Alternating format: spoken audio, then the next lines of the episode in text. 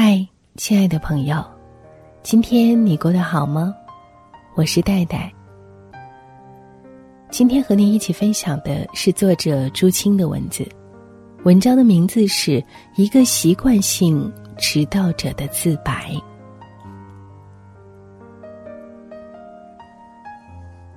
说来惭愧，我是个习惯性迟到者，好像除了大型考试。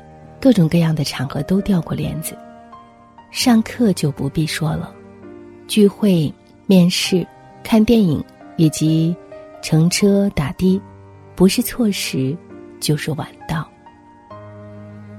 上学时因为起床晚、路途远，我隔三差五就被老师约谈，宁可选择旷课，也要躲开进教室的难堪。毕业了，出门远行赶飞机。怎料赶上高峰期，我狼狈着拔腿狂奔，拖着箱子在天桥上跑东跑西。会计不清了，因为迟到改签了多少的行程，耽误了多少时间，白费了多少的心力。实习那年，第 N 次与迟到抗争失败之后，我意识到这问题的严重性。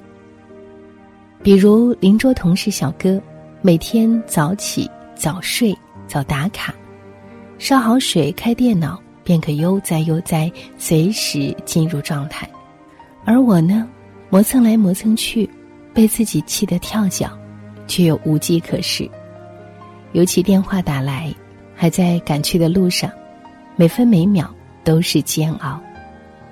刹车声、鸣笛声，行人过马路，绿灯转红灯。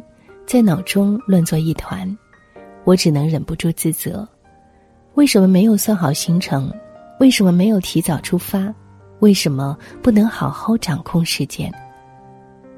那些迟来晚到的坏习惯，摆不脱，丢不掉，真是糟。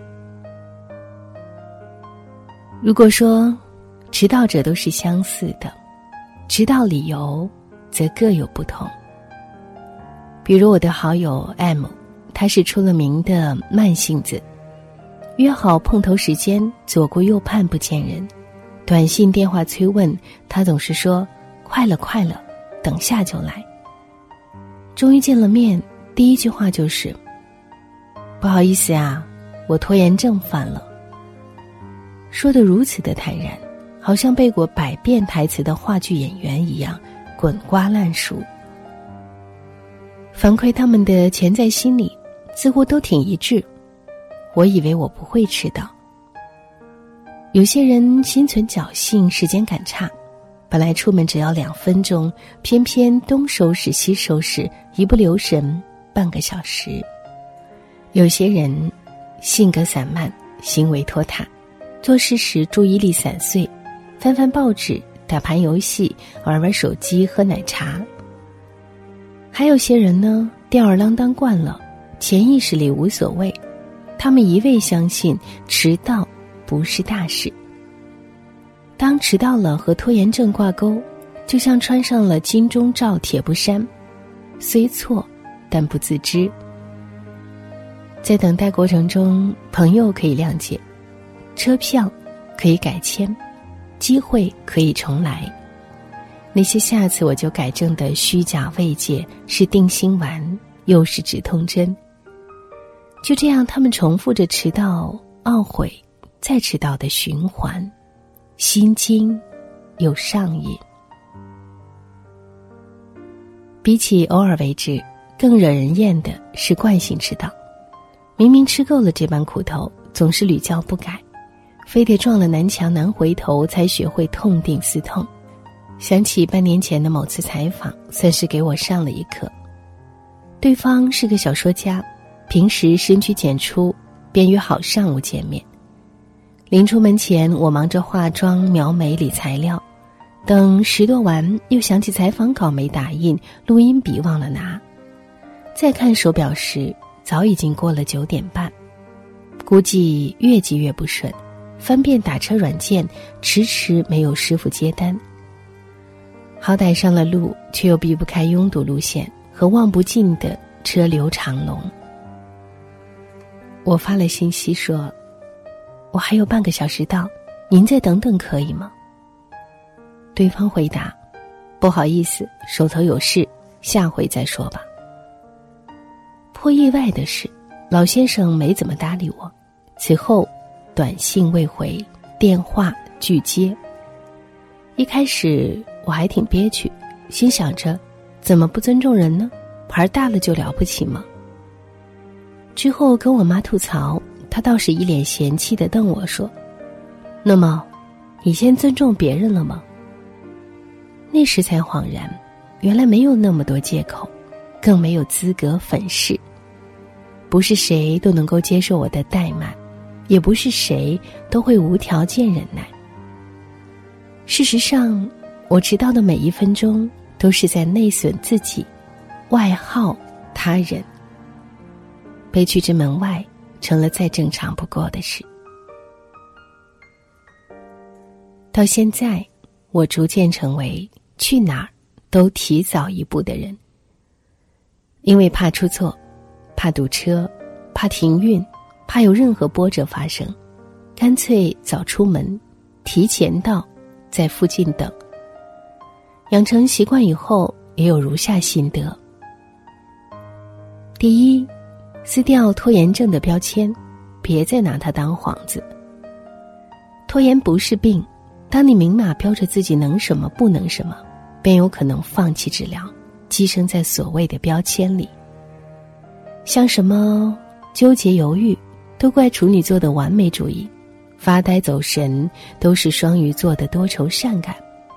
何必骗自己？你只是没有责任心，任性，又懒散。第二，细分步骤，提高执行力。凡事提早十五分钟。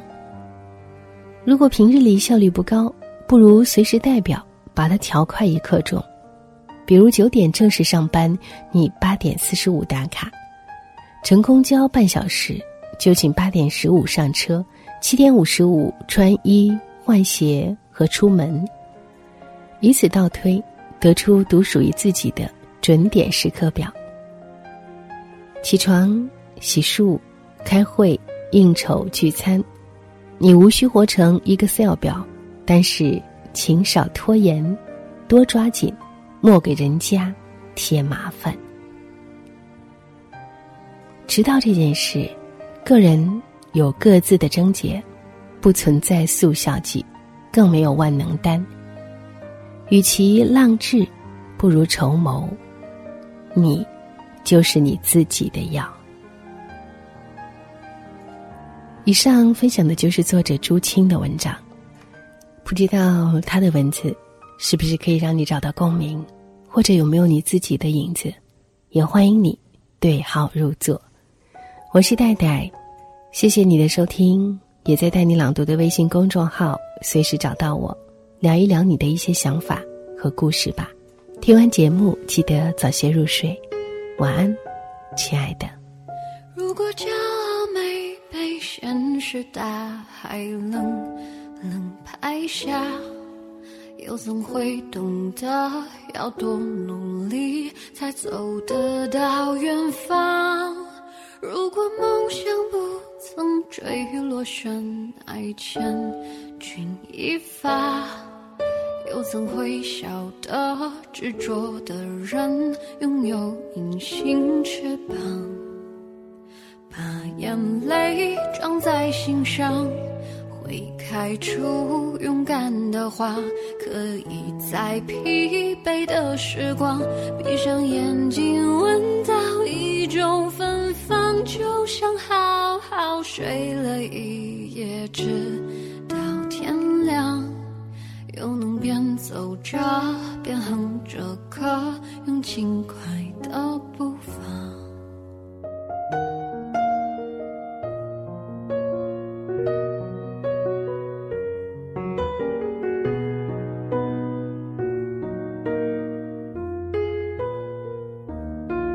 沮丧时